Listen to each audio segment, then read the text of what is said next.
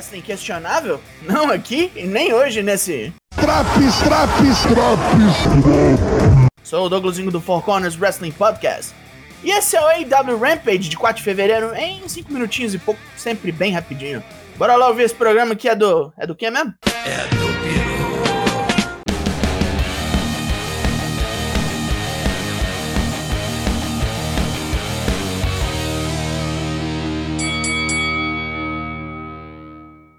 Ainda estamos em Chicago, e com a entrada de Jobber para Evil Uno. Luta 1, Adam Cole versus Evil Uno. O segundo em comando da Dark Order não ameaça Adam, apesar de alguns bons truques. Depois de um debum, mas vai a luta. Cole enumera todos os lutadores que derrotou desde que chegou na EW e desconsidera a derrota que sofreu por Orange Cassidy. Daqui pra frente, ele será ainda mais cruel, exige respeito e esfrega na cara da plateia todos os títulos que ganhou o mundo afora. Ele termina dizendo que é questão de tempo até vencer o título principal da EW. Jade Cargill lembra a todos que está invicta, 26 a 0, cheia de dinheiro, e se pergunta quem será sua próxima vítima.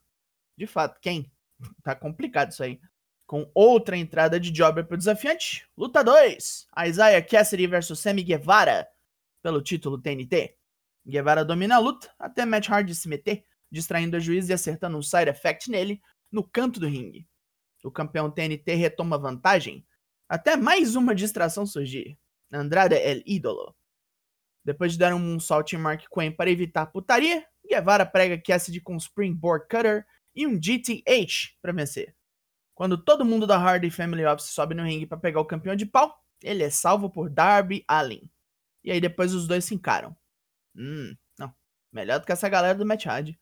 Que o Tim Marshall é cuzão, é mesquinho e quer vingança contra um moleque recém-saído da adolescência. Neste caso, Hulk. Semana que vem ele mandará seu mais premiado pupilo atrás do moleque de cabelo zoado para acabar com a sua ascensão. Este pupilo é Blake Lee, e eu nunca ouvi esse nome. Chris Statlander comenta o comportamento de Leila Hirsch ultimamente e diz que a baixinha devia ser mais profissional. Toma uma cadeirada nas costas e um chutão na cara da raivosa russa diminuta. E é socorrida por Red Velvet. Violência, né? Pra que isso? Mas agora, mais violência feminina no ringue. Luta 3. Thunder Rosa versus Mercedes Martinez. Rosa liga o nitro e ataca direto do começo. Martinez devolve sua metódica destruição, arrebentando Rosa com uns golpes fudidos, o mais animal sendo um Avalanche Death Valley Driver. Rosa devolve um Emerald Flosion, que balanga Martinez feito um terremoto. Fugindo para fora do ringue, Martinez pega um cano de ferro e desce o cacete na calavera. Causou um DQ e perdeu. Mas mesmo derrotada, derrotada, derrotada naquelas, Mercedes diz que fez o que prometeu, quebrou Thunder Rosa, Britt Baker não está nada feliz com esse resultado e revela que foi ela que contratou a veterana para acabar com sua rival. Jamie Hayter não gosta muito de saber disso.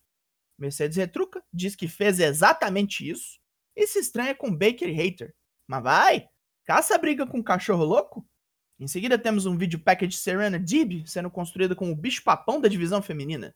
Infelizmente isso só funciona com título. Vão dar algum para ela? É a hora da entrevista pré-luta principal? Jay Little promete deixar Starks mal com seu chefe Tess, arrancando-lhe o título FTW que ele valoriza tanto. Starks respeita a história de Letal no ringue, mas o lembra que nunca lutaram antes e ele nunca viu nada como o absoluto.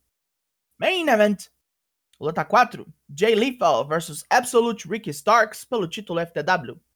Um duelo equilibrado onde Letal mostra sua experiência e Starks vem com roubalheiras de leve e a ajudinha de Will Hobbs, Letal reage e começa com ataques aéreos, mas vai parar fora do ringue tomando um porradão de Hobbs. Dante Martin voa para salvar o amigo, e Letal corre pro ringue onde tenta pegar Starks com o Lethal Injection, que o absoluto reverte num Rochambeau. O cinturão que não vale nada, mas vale tudo, continua onde está. Fim de luta e fim de programa. Pontos positivos. Tudo muito bom no ringue, hoje só foi singles, né? O Letal perdendo e não rolou um squash feminino, então é lucro. Pontos negativos. É sempre uma reclamação minha que o tempo do programa é meio escasso. E neste de hoje pareceu tudo extra corrido. Mas não há de ser nada. A nota desse Rampage é. Rufem os tambores.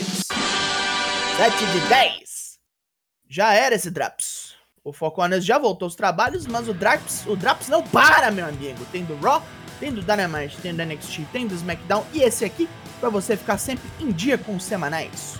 Eu sou o Douglas Jung, nós somos o Four Corners Wrestling Podcast e eu volto semana que vem. Logo mais tem mais e até! 10 entre 10 brasileiros preferem feijão, vocês sabiam?